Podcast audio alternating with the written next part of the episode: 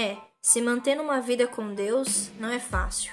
Crescer na graça e no conhecimento tem sido muito difícil. Mas é por isso que esse podcast foi criado. Graça e Verdade, que é trazer para você mais entendimento, clareza e confirmação daquilo que Deus tem para sua vida e para sua história. Eu tenho certeza que através dessa plataforma você pode ser muito mais edificado no Pai.